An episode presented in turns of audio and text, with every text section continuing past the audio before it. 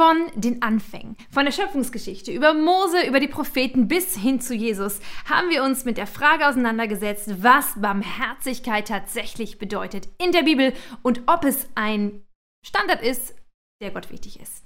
Fehlt eigentlich nur noch die Frage, wie die Urgemeinde, also die ersten Christen, sich in dieser Frage positioniert haben.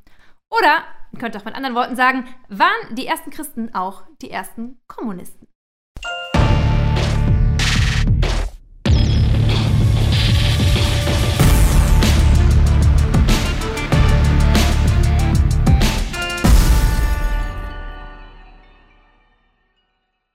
Wenn wir noch einmal ganz kurz zurückschauen in die Tora.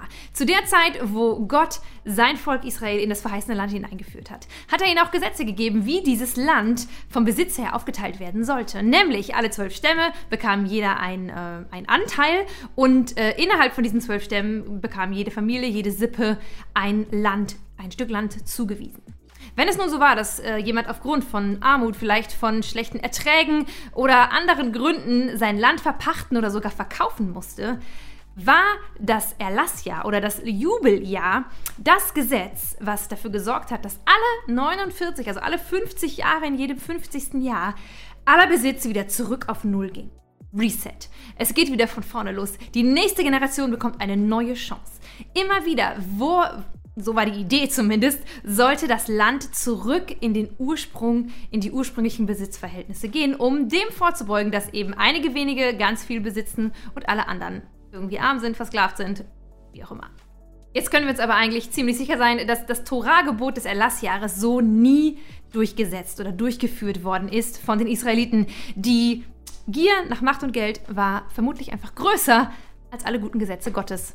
Erinnert euch das irgendwo ran? Ich glaube schon. Auf jeden Fall war es so, dass in den Propheten oder in der Zeit der Propheten dieses Erlassjahr, dieses Jubeljahr oder Gnadenjahr, wie es auch genannt wurde, zu einer endzeitlichen Verheißung wurde. In Jesaja 61 oder Jesaja 63 lesen wir von so endzeitlichen Zuständen. In dieser Zeit benutzt Jesaja auch die Sprache von diesem Erlassjahr, wo einfach genug da ist, wo genug Regen fällt, genug Ernte da ist, wo alle genug haben und Besitz wieder gerecht verteilt ist. Die Idee vom Reich Gottes im Alten Testament, das durch den Messias etabliert war oder wird, war immer eine Idee auch von einer gerechten Gesellschaftsordnung. Als Jesus nun auf den Plan tritt, liest er, wir erinnern uns in diesen Sendungstexten, er liest diese Prophetie aus Jesaja 61 vor, wo am Ende steht, dass ich bin gekommen, um das angenehme Jahr, das Jubeljahr, das Gnadenjahr, je nach Übersetzung, das, Herrn, das, das Gnadenjahr des Herrn auszurufen. Und er sagt, mit meinem Kommen ist das Reich Gottes, von dem Jesaja gesprochen hat, hier.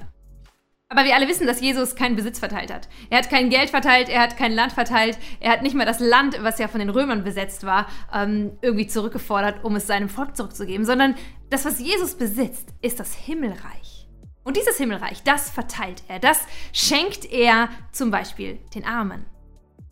Und ich möchte von diesem Ideal, von diesem Gnadenjahr eine, aus dem Alten Testament, aus den Verheißungen ähm, und der Tatsache, dass Jesus dieses Gnadenjahr dann auch angekündigt hat, aber irgendwie vergeistlicht hat, eine Brücke schlagen zur Urgemeinde. Und wir wollen uns anschauen, wie sie ihr Verständnis zu Besitz, ähm, zu, zu Reichtum, zu Armut, wie, wie sie das geregelt haben in ihrer Mitte.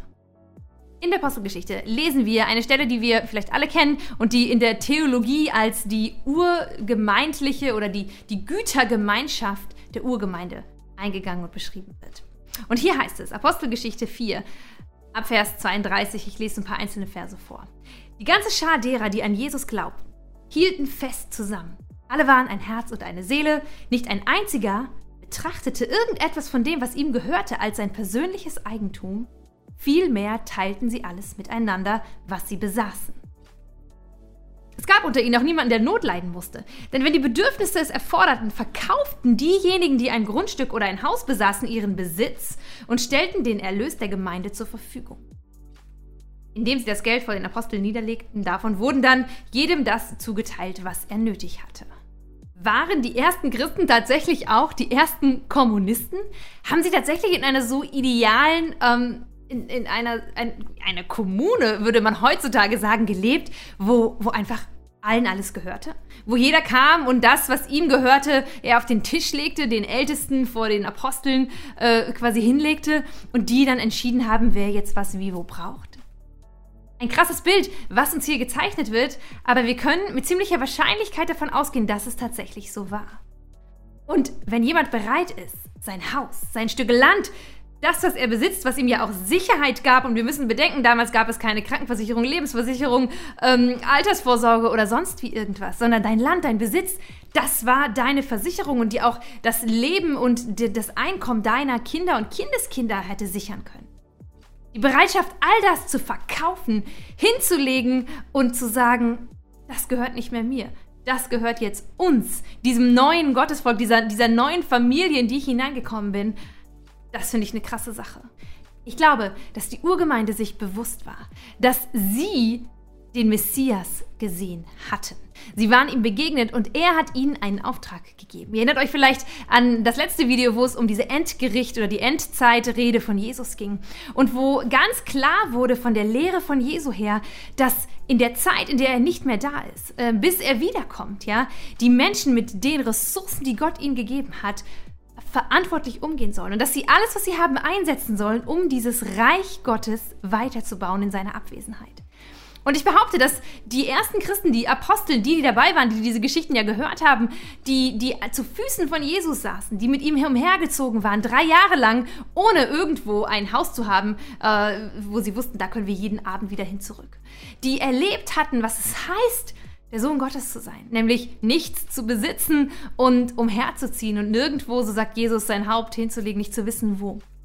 Diese Menschen haben seine Worte so radikal verstanden, dass sie gesagt haben, wir haben jetzt die Verantwortung, dieses Reich weiterzubauen. Und eine Säule von diesem Reich ist, dass wir uns kümmern um die Armen. Und dass, wenn wir sehen, dass jemand in unserer Mitte bedürftig ist, wenn wir Notleidende sehen, wenn wir Menschen sehen, die nichts haben und wir können uns das nicht so äh, schön vorstellen, dass es zwar keine Gemeinde wie bei uns hier im 21. Jahrhundert, wo vielleicht äh, ein oder zwei Prozent von den Leuten, die dazugehören, ähm, ein bisschen Probleme hatten, nicht genug Geld haben sondern damals war das ganze Volk ja unterdrückt von den Römern. Und es gab prozentual viel mehr Arme, viel mehr Tagelöhner, viel mehr Menschen, die nichts hatten, als dass es Reiche gab. Und prozentual waren auch die Urgemeinden damals in Israel und auch darüber hinaus eher äh, Gemeinden, die in der Unterschicht entstanden, denn als in der reichen Oberschicht. Das heißt, Armut war ein präsentes Thema jeden Tag. Und beflügelt vom Heiligen Geist schauten die Apostel nicht länger zu den Priestern, den Pharisäern oder sonst irgendwem, die ihnen Almosen geben sollten. Und sie schauten auch nicht länger zu den Regierenden, ja, sondern sie nahmen die Dinge selber in die Hand. Und sie haben gesagt, Jesus hat uns zwar kein neues Reich im materiellen Sinne gestiftet. Er hat uns kein Land gegeben, in dem wir in Frieden leben können. Wir leben immer noch unter der Unterdrückung äh, eines anderen Regimes. Aber in unserer Mitte, da wo wir Autorität haben, da wo wir das Sagen haben, ja, in unserer Gemeinde, da soll Gerechtigkeit herrschen. Und das haben sie so ähm, konsequent gelebt, dass es eben hieß, dass jemand, der Geld hat, nicht am Tisch sitzen konnte mit jemandem, der hungert. Sondern dass da, wo du sagst, ich gehöre zu dieser Familie, das ist meine Gemeinde, äh, das ist jetzt ja mein, meine neue Familie. Das hieß auch, du warst all in. Mit deinem Besitz, mit deinem Geld, mit deinen Ressourcen. Und es gab keine Trennung von deinem privaten und dem, was irgendwie der Gemeinde zur Verfügung stand. Sondern alles stand unter der Herrschaft Gottes. Und alles wurde Gott und stellvertretend eben den Aposteln zu Füßen gelegt. Und das klingt natürlich jetzt super schön, aber ist das nicht auch ein bisschen utopisch? War das wirklich so, dass die so radikale Gütergemeinschaft gelebt haben? Ich meine, wir wissen ja alle, dass der Sozialismus, der Kommunismus, das sind Systeme, die immer wieder gescheitert sind daran, dass eben die Leute doch Macht wollten und und eigentlich ist Kommunismus zu einem Unterdrückersystem geworden und nicht zu einem schönen Ideal, wo eben allen alles gehört. Nun, interessant äh, ist, dass wir ein Zitat haben von einem römischen ähm, Kaiser, das wurde aufgeschrieben, ähm, aus dem 4. Jahrhundert, also 400 Jahre nach Christus. Und er schreibt über die Christen was total Spannendes. Und ich lese euch das mal vor. Es ist eine Schmach, sagt er. Wenn von den Juden und mit den Juden Galiläern und die haben damals noch nicht so unterteilt Juden und Christen, sondern für die waren einfach die Christen eben eine jüdische Sekte. Ja? Es ist eine Schmach, wenn von den Juden nicht ein einziger um Unterstützung nachsuchen muss. Also Szenario hier ist, die Juden, die Christen, die in den Städten der Römer lebten, sind nicht hin und haben um Sozialabgaben gebeten, sondern sie haben ihre, ihre, ihre eigenen Leute versorgt.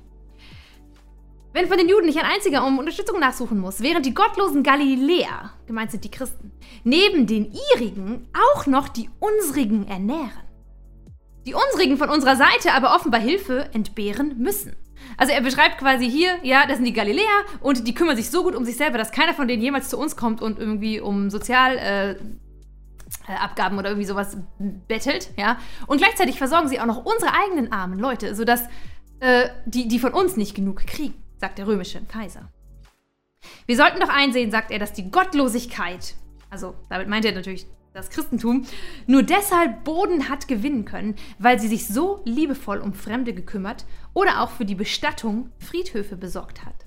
Ganz zu schweigen von ihrer strengen Lebensführung. So oft die Armen den Eindruck haben, von Priestern, gemeint sind römische Priester, nicht beachtet zu werden, sehen das die gottlosen Galiläer sofort und nutzen die Gelegenheit zur Wohltätigkeit. Wir haben hier also einen römischen Kaiser, der absolut sauer ist, dass sich das Christentum so gut ausbreitet in der Schicht der Armen, also in, der, in den sozialen niederen Schichten, weil diese blöden Christen ja, es einfach irgendwie auf die Kette kriegen, ihren Besitz zu teilen, sich um die Armen zu kümmern und tatsächlich barmherzig zu sein. Wie hat sich das Christentum ausgebreitet? Es hat sich ausgebreitet auf der Tatsache, dass Christen eben diesem einen Gebot gefolgt sind. Liebe Gott und liebe deinen Nächsten wie dich selbst. Und für mich ist das einfach ein unglaubliches Statement und ich würde mir wünschen, dass das die Schlagzeilen sind, die wir auch heutzutage in den Nachrichten bekommen. Ja, nicht Christen sind gegen dies, sind gegen das oder Christen schon wieder irgendwas Blödes passiert oder hier ein, ein Kindesmissbrauchsskandal, sondern dass die Schlagzeilen sind, christlichen Gemeinden wachsen, weil, und die Leute kommen gar nicht mehr und wollen Hartz IV und so, ja, sondern die, die christlichen Gemeinden wachsen, weil, weil die Leute da einfach so großzügig sind und das teilen, was sie haben. Und, und die nehmen uns die Arbeit ab und, und wir müssen uns gar nicht mehr kümmern um die Asylbewerber. Ja, die Asylbewerber kommen gar nicht mehr zu uns. Die, die Hartz-IV-Leute kommen gar nicht mehr zu uns. Die, die, die, die Christen sind in all diesen Bereichen unterwegs. Das wäre doch eine geniale Nachricht, das wäre doch mal eine geniale Schlagzeile, die wir haben könnten. Was mich bewegt und was mich beeindruckt an dieser Demut eigentlich ist es ja, dieser ersten Christen war, dass sie Gott und sein Wort und Jesus und seine Gebote einfach beim Wort genommen haben. Liebe deinen Nächsten wie dich selbst. Ist nicht so schwierig. Es bedeutet einfach nur, öffne dein Haus, teile das, was du hast, mit dem, der in Not ist. Und ich wünsche mir für mich, für unsere Kirche weltweit, dass wir ein wenig zurückkommen zu diesen ganz simplen Ursprüngen unseres Glaubens. Und dass wir Aufmerksamkeit erregen dadurch, dass wir barmherzig sind. Und wie diese Barmherzigkeit aussehen kann in einer Welt, die so äh, korrupt, kaputt, zerstört ist und in der es so viele globale Zusammenhänge gibt von Ungerechtigkeit. Wie wir damit jetzt schlussendlich wirklich umgehen können. Darum geht es im nächsten und letzten Video, meinem Fazit zu einer Auseinandersetzung mit biblischer Gerechtigkeit. Und ich hoffe, ihr seid nächste Woche noch einmal dabei.